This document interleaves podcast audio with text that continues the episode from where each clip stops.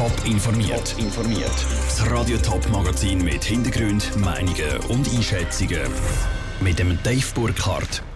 Was Fußballkenner vom Rücktritt vom Nazi-Generalsekretär Alex Miescher erwartet und warum sich das Engagement von der Schweiz im Ausland für Gleichberechtigung lohnt, das sind zwei von den Themen im Top informiert.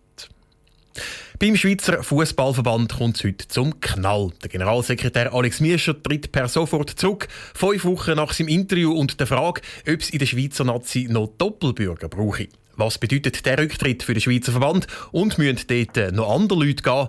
Michel Eckimann.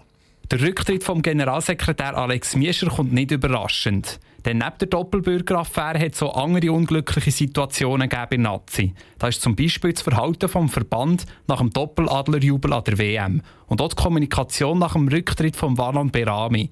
Die war nämlich widersprüchlich. Gewesen. Der Alex Miescher hat jetzt also für sich Konsequenzen gezogen.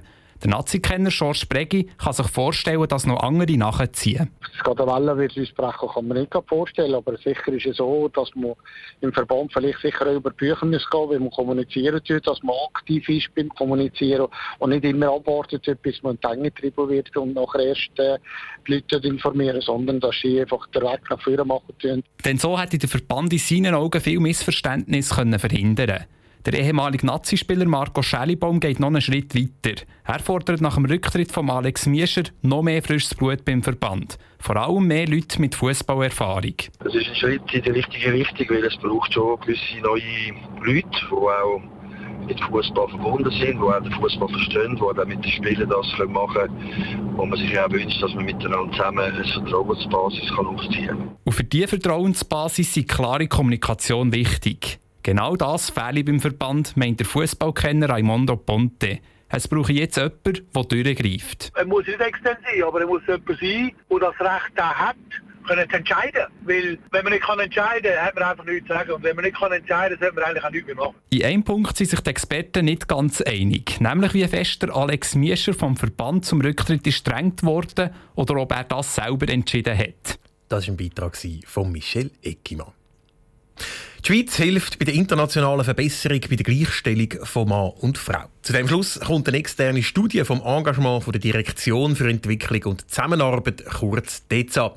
Engagieren tut sich DEZA unter anderem zu Rwanda, zu Burundi oder auch im Kongo. Und laut der Studie ist dort jeder Franken gut investiert. Franziska Boser. Der Thomas Gass von DEZA erzählt von Habiba, einer Frau aus Afghanistan mit sechs Kindern. Habiba hat sich mit Hilfe von einem DEZA-Projekt zu einer Frauengruppe zusammengeschlossen. Sie haben Saatgut für Anbau von Herdöpfen organisiert und die Felder bewirtschaftet. Ein bisschen mehr als 200 Franken hat Habiba mit den Herdöpfen verdient. Und das hat der Habiba Macht gegeben. Also die Schulden hat sie, hat sie geholfen zu tilgen. Und das hat ihr im, in, der, in der Familie und in der, in der Gesellschaft mehr Status gegeben. Der Mann von Habiba hatte den Mut, seine Frau zu machen. Das, sagt Thomas Gass, ist in Afghanistan leider nicht selbstverständlich. Wie vielen anderen Ländern sind es die Männer, die alleine für das Geld zuständig sind. Die Frauen werden häufig schon mit 13 verheiratet. Es ist schlimm. Und die jungen Frauen, die haben dann sofort Kinder, die können nicht mehr in die Schule gehen, die können keine wirtschaftlichen Aktivitäten entwickeln. Sie werden einfach ihr Potenzial nicht können ausleben Dabei wäre gerade die wirtschaftliche Selbstständigkeit für die Frauen wichtig. Unabhängige Frauen haben einen besseren Status in der Gesellschaft. Sie werden weniger häufig Opfer von Gewalt und sie beteiligen sich in der Politik. Gerade in den ganz armen, strukturschwachen Ländern haben viele Frauen aber gar keine Zeit. Die Gender-Expertin von DEZA, Ursula Kauer, rechnet, dass Frauen weltweit pro Tag 200 Millionen Stunden brauchen, für Wasser zu holen.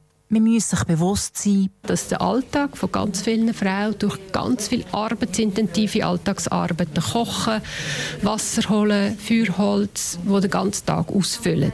Das heißt, weitere Entwicklungsschritte sind fast nicht möglich. Neben der Ausbildung der Frauen braucht es darum dringend auch Infrastruktur, die den Frauen das Leben erleichtert. Das sind Wasserleitungen im Dorf, Wasserbrunnen im Dorf oder ein Projekt, das wir jetzt konkret unterstützt haben, effiziente Kochöfen. Öfen, die weniger Holz brauchen und die Frauen darum weniger Holz müssen sammeln Ob Infrastruktur, Ausbildung oder Hilfe zur wirtschaftlichen Selbstständigkeit. Die Gleichstellung zwischen Mann und Frau können wir mit vielen kleinen Schritten erreichen, heisst es bei DEZA. Jeder Franken aus der Schweiz sei gut investiert. Franziska Boser hat berichtet. Für die Ostschweizer Schulkinder heisst es am Montag Fertigferien zurück in die Schule. In den letzten fünf Wochen sind die meisten von ihnen aber wahrscheinlich weit weg von der Schule. Am Meer, auf einem Zeltplatz oder auf einem Bauernhof. Andrea Blatter. Fünf Wochen Sommerferien heisst ganz viel Zeit zum Ausschlafen, in die Body gehen oder einfach nichts machen.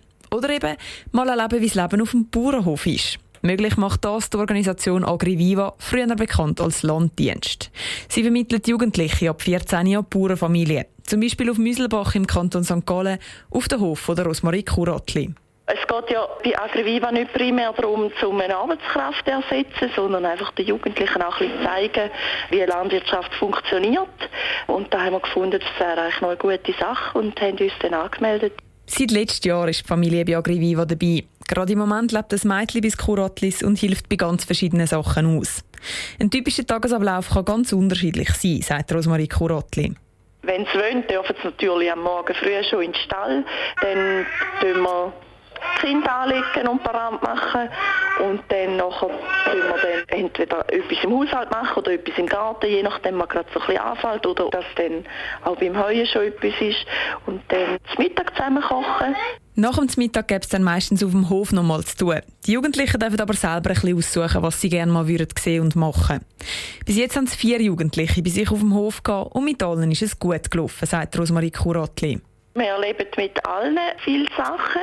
Was wirklich lustig ist, dass jetzt alle eigentlich gern mit uns am Abend noch ein bisschen am Tisch angehockt sind und einmal ein Spiel gemacht haben oder so.